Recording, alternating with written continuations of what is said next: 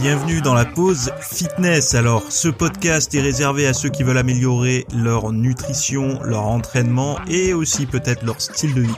Donc, pour tous ceux qui me suivent depuis quelques temps déjà, vous pouvez me laisser une petite évaluation sur la plateforme de podcast de votre choix. C'est ce qui m'aide le plus. Allez, on démarre l'épisode.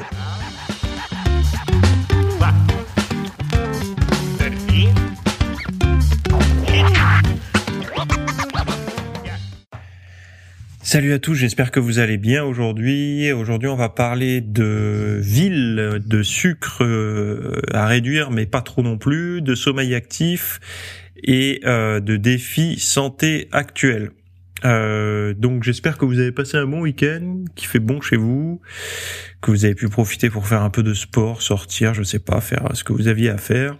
Et euh, je vais pas trop perdre de temps, de manière à pas trop vous vous comment dire vous vous réduire les sujets importants. Euh, alors, le premier, vivre en ville n'est plus une bonne solution pour les enfants. C'est un sujet euh, que vous... Alors le titre original, c'est Diminishing Hills Benefits of Living in Cities for Children and Teens, avec un super accent. Euh, vous avez le lien pour euh, là toutes les références hein, de ce podcast comme d'habitude dans les notes de l'émission. Euh, pourquoi je voulais vous parler de cet article? Parce que euh, quand vous avez ou un certain âge ou des enfants ou envie d'un certain confort de vie, le, de vivre dans une ville ou très proche d'une grande ville, mais quand je dis très proche, c'est la banlieue collée en fait, hein, où vous avez accès aux commodités, à toutes les commodités, aux services de transport en commun, etc. Dans le discours euh, commun, on va dire, tout le monde dit tu verras quand tu auras des enfants ou quand tu as des enfants, c'est beaucoup plus simple parce qu'il y a tout, il y a la crèche, il y a l'école primaire, il y a les collèges, il y a les lycées, il y a les nounous, il y a les médecins, etc. Bon, faut pas oublier que c'est une situation de confort. Hein.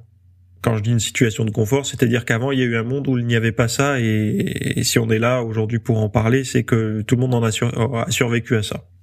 Mais bon, le travail n'est plus le même, etc. Maintenant, les, deux personnes travaillent dans le foyer globalement, donc c'est plus la même chose aussi. Je, je, suis d'accord.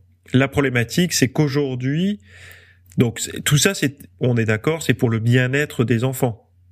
C'est-à-dire qu'ils aient accès à une bonne école, enfin une bonne école, on ne sait pas si elles sont meilleures d'ailleurs, mais qu'ils aient accès à l'école, qu'ils aient accès aux soins et tout, c'est pour la santé et le bien-être des enfants. Je pense qu'on est tous d'accord là-dessus. Sauf que eh ben en fait ces avantages ils sont en train d'être détruits par les inconvénients d'autres choses et ces inconvénients je vais vous en parler tout de suite. Donc ce, cet article et cette étude euh, soulignent que les avantages traditionnels pour la santé associés à la vie urbaine pour les jeunes sont en déclin. Les facteurs clés incluent euh, la pollution, la sédentarité, le stress et un accès réduit aux espaces verts qui contribuent tous à une baisse de la qualité de vie et augmentent les risques pour la santé chez les enfants et les adolescents vivant en milieu urbain.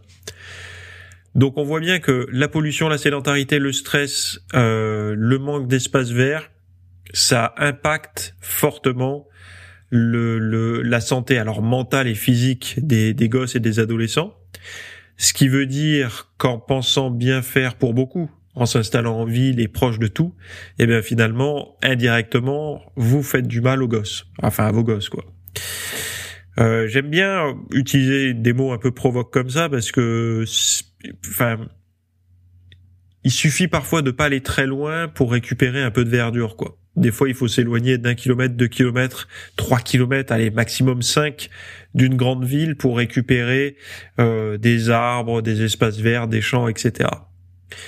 Après, c'est un choix à faire. Hein. Est-ce que c'est vraiment pour la santé des enfants ou est-ce que c'est pour le confort des parents? Le confort de pouvoir aller les chercher parce que travail et tout, ce qui est, euh, ça s'entend. Hein. Moi, je, je critique pas. Mais il faut savoir, euh, c'est pareil. Pour les enfants, en tout cas aujourd'hui, les, villes sont devenues tellement entre guillemets malsaines qu'elles se, eh, c'est maintenant en conscience, faut se dire ok, ben ça met euh, mes enfants dans une mauvaise posture euh, au niveau santé quoi. Et sans parler de toutes les sollicitations que les gosses vont avoir face au fast-food, au kebab, aux, aux américains, aux tous ces trucs là. Pourquoi je parle de ça? Parce que quand j'étais ado, Euh, bon, moi après je suis peut-être pas un bon exemple parce que je suis quelqu'un de gourmand à la base, mais c'était inconcevable pour moi d'aller faire un tour en centre-ville sans m'arrêter, soit dans un kebab, soit dans un américain, soit dans peu importe tous ces trucs-là de fast-food, etc. Donc, parce que c'était pas présent euh, dans les, les, les patelins dans lesquels j'habitais autour de la ville, où il y en avait moins qu'aujourd'hui en tout cas. Donc forcément, plus il y a de sollicitations, plus vous êtes exposé à de la malbouffe, enfin voilà, plus le stress, plus le manque d'espace vert, plus quand quand les seules activités qu'il y a, c'est dépenser du fric pour bouffer ou euh, pour jouer aux jeux vidéo ou pour je sais enfin aujourd'hui maintenant les gens restent chez eux pour jouer aux jeux vidéo mais c'est du Uber Eats, c'est du machin donc se faire livrer de la bouffe et tout donc c'est sédentarité, malbouffe, pollution, stress, accès réduit aux espaces verts. C'est pas un super environnement que de... alors pour les enfants mais aussi pour les adultes hein, parce que ce qui marche pour les gosses ça marche pour vous. C'est juste que vos gosses en fait euh, parce que moi j'en ai pas encore d'ailleurs mais les, les, gosses que vous avez aujourd'hui euh, ça leur offre pas le meilleur cadre de vie. Même si euh, ça fait chic et bobo d'habiter dans les beaux quartiers ça reste quand même un endroit où ils seront en moins bonne santé que s'ils étaient dans les espaces verts. Enfin avec des espaces verts à proximité avec moins de pollution etc donc c'est un choix à faire en conscience. Encore une fois, une fois qu'on le sait, euh, c'est ce que j'aime bien dire. La, la, meilleure stratégie, en fait, c'est de pas savoir les choses. Parce que si vous ne savez pas les choses, vous n'avez pas de culpabilité, vous n'avez pas mauvaise conscience, vous pouvez vous regarder dans le miroir et tout. Ce que je dis, la problématique, c'est, je dis à, tout le monde, je dis attention. À partir du moment où tu vas prendre conscience des choses, quand tu vas apprendre et comprendre certaines choses, euh, le simple fait d'en prendre conscience, c'est foutu parce que tu, vas avoir, euh, tu pourras plus l'occulter, quoi. Tu vas savoir le truc et tu vas plus pouvoir t'empêcher de voir quand t'agis mal en fait ou de, de, de, de la mauvaise façon. Donc euh, là c'est une petite prise de conscience pour ça. Euh, et, et c'est intéressant de voir à quel point en, en, en, une génération, allez deux générations, ça, ça a changé parce que quand nous on était gosses, euh, la ville n'était déjà elle n'était pas autant euh, dévastée par euh, le béton, mais elle n'était pas autant inondée par les la malbouffe, le, toutes ces choses-là. Alors la pollution, je pense que ça a dû réduire ça par contre, hein, parce que euh, les grandes villes sont aujourd'hui moins fréquentées par les, les bagnoles qu'avant. Même si on a l'impression qu'elles le sont plus par les bouchons, en fait c'est parce que beaucoup de rues sont devenues piétonnes et tout quoi. Même si globalement il y a plus de monde, euh, il y a aussi ça qui rentre en jeu quoi.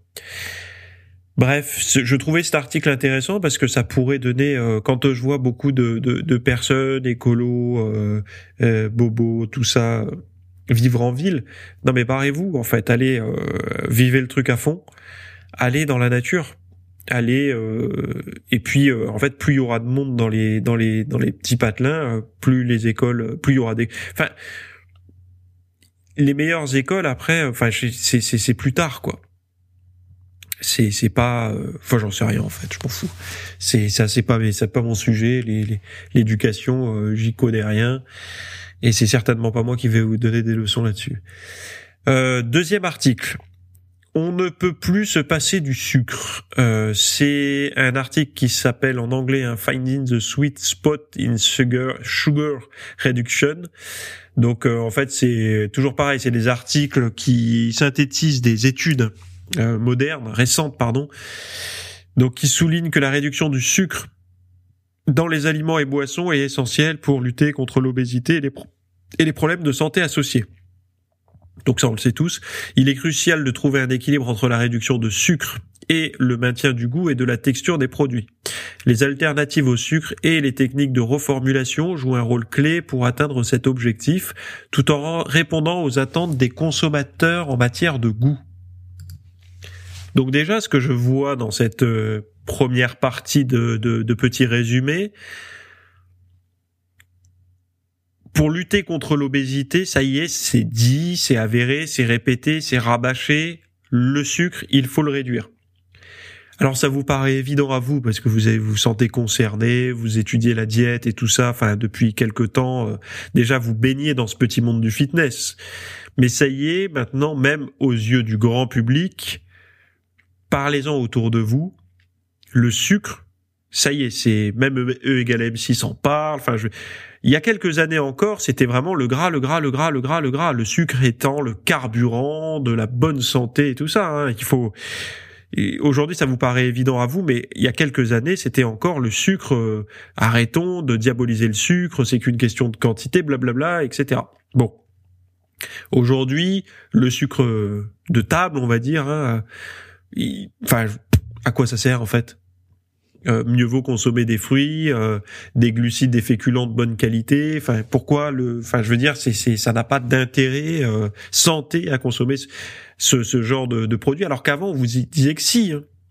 On vous disait même qu'il fallait un minimum de ces aliments-là, comme si on n'avait pas pu survivre sans ça durant des, des, des millions d'années, quoi. C'est non. Bref, donc il est crucial de trouver un équilibre entre la réduction de sucre, donc là ils disent euh, c'est leur, objectif en fait, hein, de trouver un équilibre entre la réduction du sucre pour pouvoir euh, rendre les gens moins obèses et avec moins de problèmes de santé, et de maintenir du goût et de la texture des produits. C'est-à-dire que ils veulent pas revenir en arrière parce qu'ils ont tellement habitué. Alors quand je dis ils ont tellement habitué les gens, c'est je me mets dedans. On a tellement tous été habitués à des nouvelles saveurs grâce à des formulations d'aliments de, transformés trop sucrés et tout, que les industriels ne veulent pas revenir en arrière. En fait, ils, ils envisagent même pas de revenir en arrière sur des choses plus fades. Ils se disent mince, comment on fait pour conserver ces textures-là sans les rendre trop sucrées? Mais là, je vous le donne dans le mille, ça va vous donner des aliments encore plus transformés. Donc c'est encore un problème. Donc c'est reculer pour mieux sauter, quoi. Encore une fois, il y a, y a une chose toute simple à faire. Vous savez, je vous en parlais dans un autre article ou un autre podcast ou je sais plus où. Euh, J'expliquais qu'en fait, les, les, les, les, gens, en fait, quand ils se mettent à trop manger de produits sucrés, ça crée, enfin, trop de produits transformés grâce à les sucrés, etc. Il y a des études qui l'ont montré qu'à terme, ça modifie. Euh, par exemple, je vais vous prendre un exemple concret quand j'étais ado, euh, jeune adulte, enfin quand j'ai pris mon premier appartement, donc très jeune adulte à 18 ans, je me nourrissais uniquement d'aliments euh, que un mes goûts où mes goûts étaient satisfaits et deux où mon portefeuille se trouvait pas trop pénalisé, ce qui veut dire de la bouffe de très mauvaise qualité des pâtes blanches premier prix, de la crème fraîche premier prix, des lardons premier prix, beaucoup de gâteaux apéro type, euh, je vais pas citer la marque, mais vous savez des trucs qui commencent par cœur et qui finissent par lit, euh, des choses comme ça quoi. Donc avec une alimentation comme ça, je câble mon cerveau, euh, mon circuit de la récompense à une certaine appétence, à un certain niveau d'exigence en termes de goût pas en termes de qualité, mais en termes de goût. Ce qui veut dire qu'après, des aliments comme du riz blanc, comme euh, des flocons d'avoine, comme euh, des fruits, deviennent fades. Et c'est ça le problème, c'est que certains vont vous dire, mais mange un fruit, c'est bon, etc. Mais quand on est habitué à ce genre d'aliments-là, donc dont je viens de parler avant, de ceux que j'ai pu consommer euh, dans ma jeune vie d'adulte, c'est pour nous c'est oh là là c'est c'est pas possible. C'est comme dire à quelqu'un qui boit du vin à tous les repas de boire de l'eau. Il n'y arrive pas en fait. Aujourd'hui puisque je peux vous je suis la preuve qu'on peut se recabler. Pourquoi? Parce que pour moi aujourd'hui un fruit est, un dessert et une sucrerie et une gourmandise. Donc euh, comme quoi c'est c'est possible de se recabler. Mais le surpoids, une piste du surpoids serait que ça n'est pas génétique, mais c'est comportemental. C'est-à-dire que parce qu'on s'est tourné vers des aliments trop appétants, trop stimulants, qui engagent trop le circuit de la récompense, qui sont trop dopaminergiques, je sais pas si on peut dire les choses comme ça, mais vous avez compris. Le reste devient fade. On les choisit pas parce qu'on sait qu'on les choisit pas dans les grandes surfaces parce qu'on sait que ils vont pas satisfaire nos besoins, nos envies. Donc du coup, on va prendre des aliments qui vont satisfaire. Enfin, il faut que ça coche deux cases. Hein. Budget, et euh, circuit de la récompense, faut qu'on soit comblé quoi. Donc c'est sûr que quelqu'un qui a l'habitude de manger euh, euh, du chocolat de type du chocolat au lait ou du chocolat blanc bien sucré, il c'est inenvisageable pour lui de manger du chocolat noir à 90-95%. Pour lui, c'est une torture. En fait, il préfère même pas en manger quoi. Un bon exemple pour ça, c'est eh, mettez-vous encore du sucre dans le café Si vous vous êtes, vous en êtes, pardon, encore à l'étape de mettre du sucre dans le café, c'est qu'il y a encore un petit chemin à faire. C'est-à-dire qu'on peut commencer par ça déjà. Est-ce que vous mettez deux sucres dans votre café? Oui. Bon, ben commencez par en mettre qu'un seul et habituez-vous à un. Je sais que là vous êtes en train de dire comment ça il recommande encore du sucre dans le café? Non mais je dis progressivement. On se désexpose progressivement. Puis après vous passez à un demi, puis un quart. Puis après vous enlevez. On en parlait hier soir d'ailleurs avec un pote. Euh, lui, il lui a fallu deux semaines pour tolérer le café euh, sans sucre. Il l'a fait immédiatement. Moi, il m'a fallu pareil à peu près. J'ai arrêté d'en mettre, puis j'ai continué à en boire, et, ça s'est très bien passé. Mais je vous parle de ça, c'est pareil. J'avais 18-19 ans, quoi. Donc la problématique, c'est que là, l'industrie veut continuer à satisfaire les papilles parce qu'ils savent très bien que les gens, ils vont continuer à vouloir se faire plaisir avec de la bouffe parce que la bouffe, comme le disent certains psychologues, c'est un moyen de se faire plaisir assez facile et assez universel. Donc ils veulent pas revenir en arrière sur la stimulation des papilles parce que en fait il y a une forme de compétitivité qui alors il y a une compétition en termes de prix dans l'industrie agroalimentaire mais aussi au niveau du goût. C'est-à-dire qu'il faut avoir le truc le, moins cher possible et le plus avec le meilleur goût possible. Le, je vais vous dire honnêtement, moi chez moi en tout cas ce qui fonctionne le mieux de ce côté-là au niveau euh, argent et goût, ce sont les Kinder Chocobon. C'est-à-dire que moi, je je suis pas capable de m'arrêter d'en manger. Si je mets la tête là-dedans, je suis pas capable de m'arrêter. Et au niveau prix, c'est pas excessif. Regardez, comparer le prix par rapport à d'autres trucs, c'est pas excessif. Hein. Donc du coup, euh, c'est le bon ratio, pas trop cher et euh, la personne va se resservir quoi, et va avoir envie d'y revenir. Donc moi, il faut pas qu'il y en ait chez moi, parce que sinon c'est c'est. Alors si je suis en semaine et tout, j'arrive à rester euh, focus sur mes objectifs. Mais le week-end, par exemple, où je lève un peu le pied, j'embraye un petit peu sur la diète. Euh, enfin, je débraye un peu plutôt sur la diète. Euh, ouh là là, attention, il faut me le, il faut me le rationner. Il faut que. C'est pour ça, j'ai des, des méthodes pour ça. Mais je suis un être humain comme tout le monde, hein, avec euh, mes mes mes forces et mes faiblesses, quoi. Donc euh, pourquoi je vous raconte tout ça? Parce qu'en fait, eux, ils continuent à travailler sur des aliments qui vont vous stimuler ça. Moi, je, Enfin, il y a, un truc tout con à faire. C'est qu'étant donné qu'on a été stimulé par de la pétence de plus en plus élevée pour des aliments, on peut commencer à réduire progressivement. C'est-à-dire qu'au lieu de faire des grands changements dans les recettes, commencer, enfin, il y a une loi toute simple à la faire. Tous les six mois, vous baissez de X% le taux de sucre des aliments. Qu'est-ce qui va se passer? C'est qu'on va pas sentir la pilule passer. Quand je dis X%, c'est des tout petits pourcentages. Alors évidemment, moins il y aura de sucre, plus les marges vont devenir euh, euh, vont réduire aussi, puisque le sucre étant un ingrédient alors subventionné, je sais pas si c'est subventionné en France, mais euh, le, ce qu'on extrait des betteraves et tout, je, je pense que oui. Mais en tout cas, c'est un ingrédient qui coûte pas trop cher. Donc en réduisant en exposant de moins en moins la population. Ça a été fait déjà pour des, choses. Hein. Ça a été déjà fait euh, de réduire ou d'augmenter certaines substances pour tamponner des carences, notamment l'iode avec le sel. Mais là, on pourrait réduire progressivement le sucre sans chercher à remplacer, sans chercher, sans maintenir les gens addicts à cette appétence sucrée. On peut réduire et désexposer progressivement. C'est possible puisque les gens, euh, au niveau individuel, arrivent à le faire. Et après, ceux qui veulent manger encore très sucré, eh ben ils rajouteront du sucre, ils achèteront leur paquet de sucre à côté, ils rajouteront du sucre et puis voilà. Mais retrouve, retrouvons une alimentation plus raisonnable en fait, qui peut être très bonne, hein. puisque généralement en plus les gens disent que quand ils retrouvent le goût, ils se mettent à apprécier des choses beaucoup plus euh, des bonnes viandes, des bons produits, etc. D'ailleurs, j'ai un truc à dire sur la viande. Vous savez qu'aujourd'hui, ce qui est dans le viseur, euh, c'est la viande la viande au niveau de l'empreinte carbone, euh, l'écologie et tout, manger de la viande, c'est euh, tuer la planète. Bon. Euh, visiblement, tous les écolos sont d'accord là-dessus. Moi, je remets pas en question leur leur point de vue. C'est eux les experts, c'est pas moi. Par contre, j'ai regardé rapidement ce matin un petit article qui disait qu'en seconde position, quand même, qui est quelque chose dont personne ne parle, c'est le lait, les produits laitiers. Oui, parce que ça vient aussi de la viande hein, indirectement, les produits laitiers. Et euh, je sais pas pourquoi, mais on n'en parle pas du tout. Alors c'est de manière naïve que je dis ça, mais les produits laitiers ne sont pas du tout dans le viseur euh, des écolos, en tout cas des écolos euh, euh, qui ont la, la parole, qu'on entend beaucoup et tout. On chasse beaucoup la viande, mais on chasse pas du tout les produits laitiers. Pourquoi? Alors vous allez me dire oui, mais c'est normal, c'est parce que c'est moins l'empreinte carbone est moindre par rapport à la viande. Oui, mais ça, c'est quand même en deuxième position. Enfin, le graphe, il le mettait en deuxième position. Il y a encore une aura autour des produits laitiers, notamment en France, une aura santé qui m'impressionne en fait.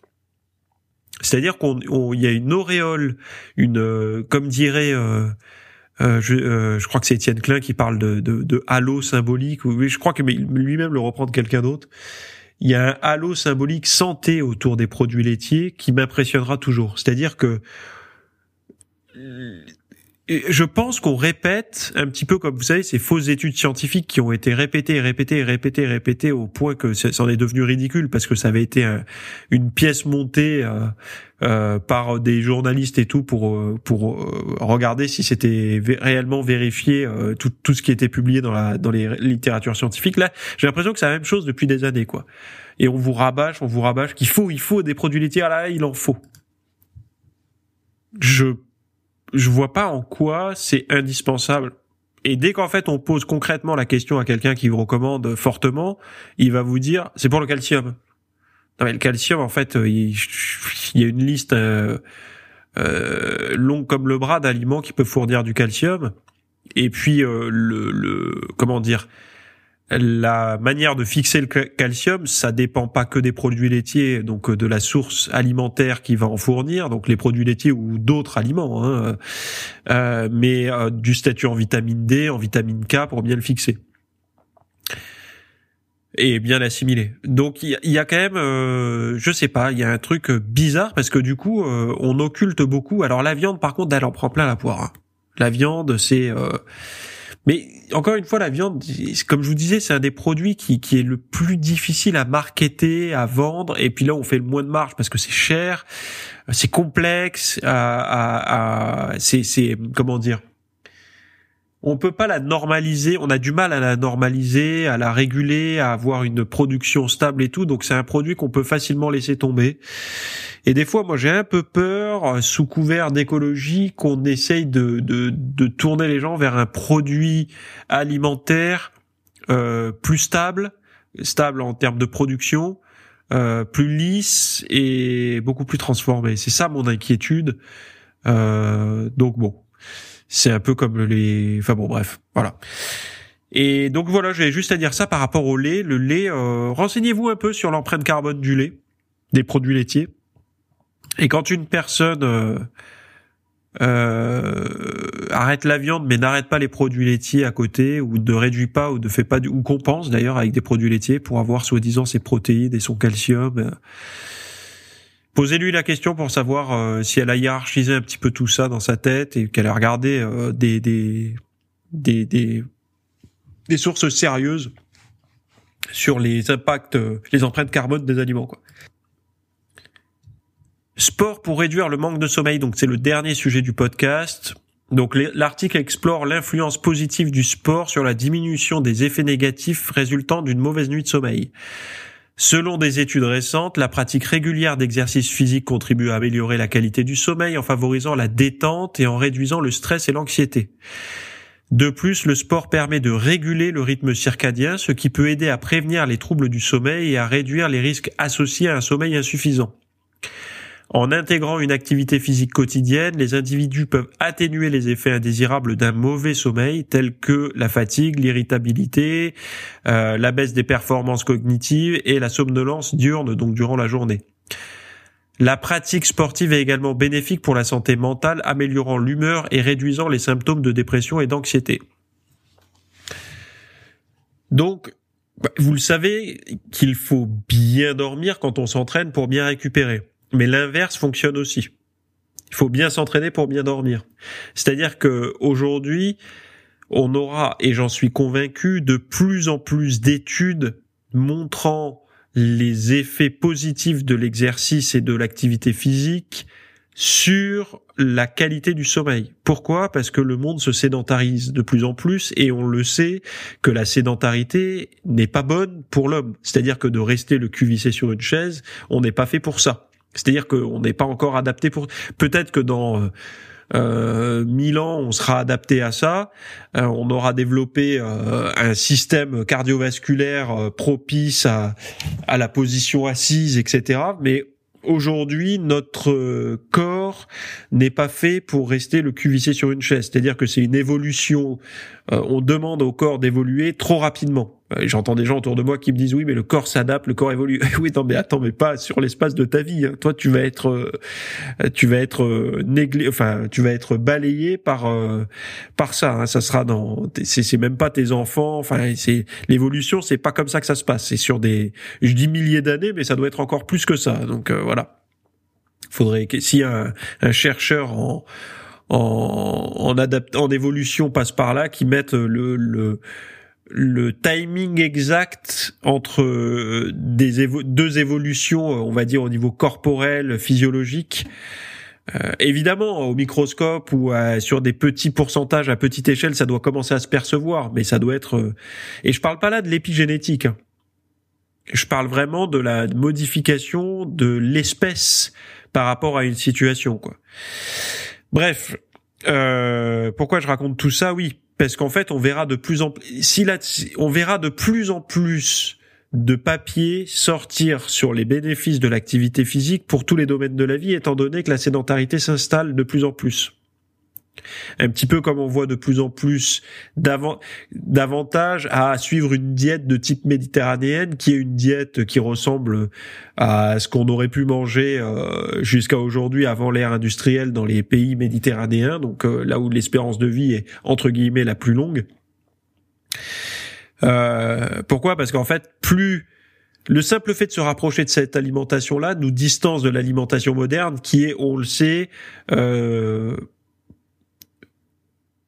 responsable de beaucoup de pathologies. Alors, cette, euh, je crois que c'est 7 décès par maladie sur 10 sont liés à des problèmes de surpoids, de, enfin de mauvaise alimentation et tout, comme euh, l'hypertension, le diabète, les maladies cardiovasculaires, etc. Et pourraient être évités si on avait euh, des, des, une alimentation plus saine, quoi.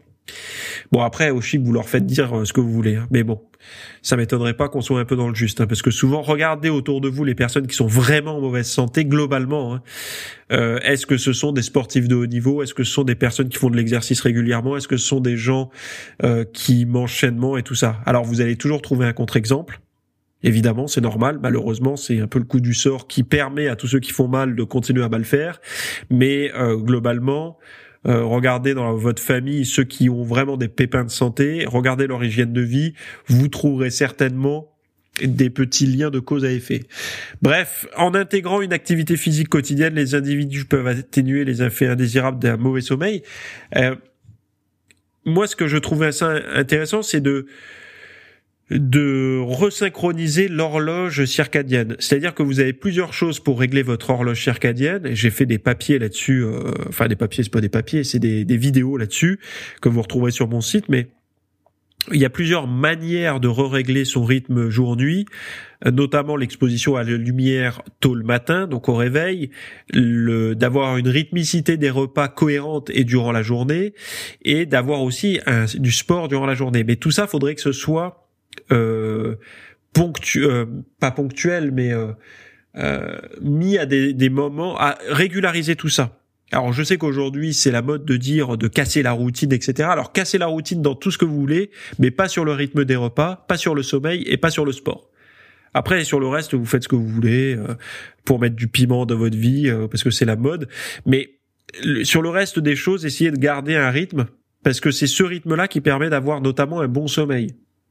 Parce que si un coup vous mangez à 23 heures, le lendemain à 19 heures, le lendemain à 20 heures, le lendemain vous faites votre sport le soir, puis le surlendemain le matin, puis après le midi, en fait votre corps n'arrive pas à, s'adapter à ça. Et voilà quoi. Il faut juste le savoir parce que si vous faites du sport, vous allez augmenter la qualité de votre sommeil. Alors j'ai pas envie de vous expliquer dans les détails pourquoi le sport en fin de journée n'est pas super bon. Beaucoup pensent que ça excite, ça rend nerveux et tout. La bonne réponse, c'est euh, la température du corps. C'est-à-dire que le sport, quand vous faites du sport, vous augmentez un peu comme quand vous avez de la fièvre, votre température. Pour dormir, vous avez besoin de baisser votre température, à peu près d'un degré.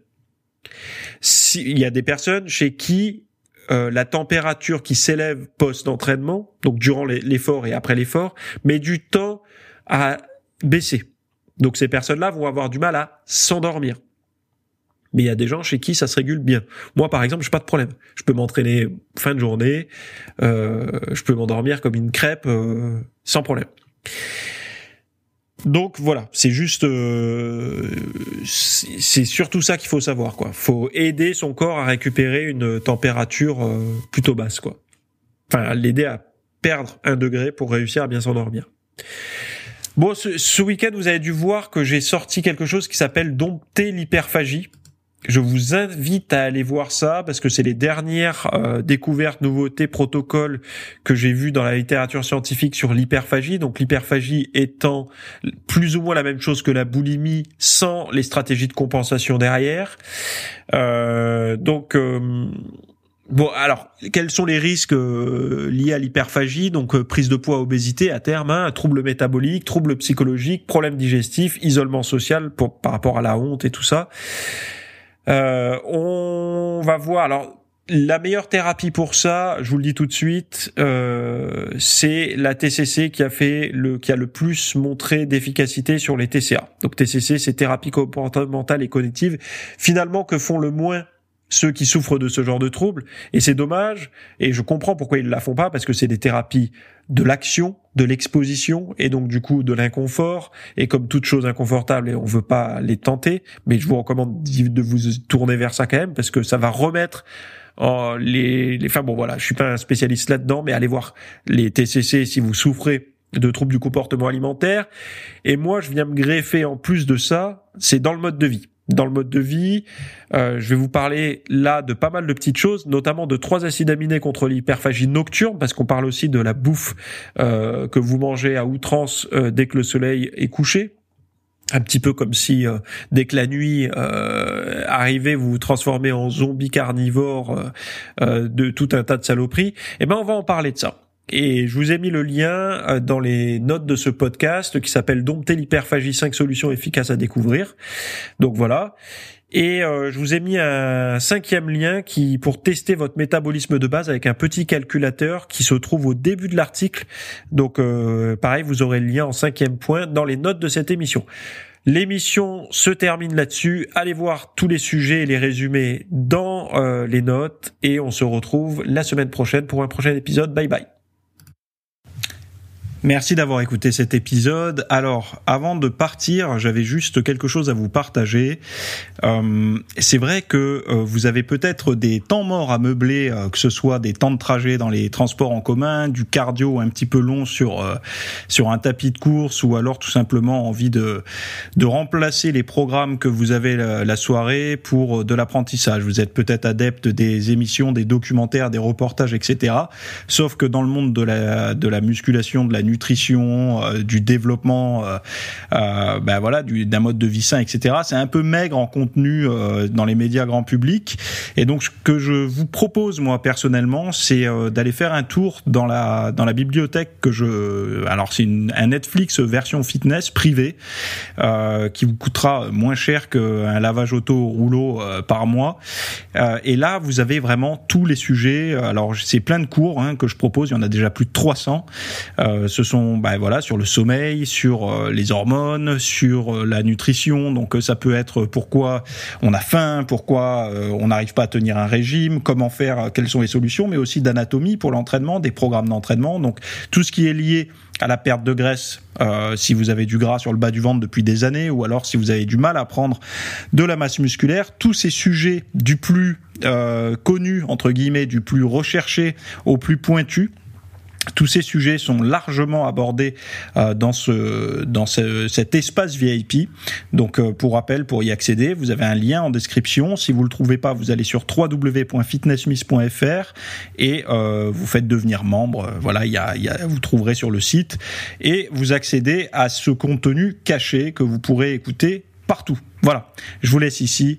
Très bonne fin de journée à tous.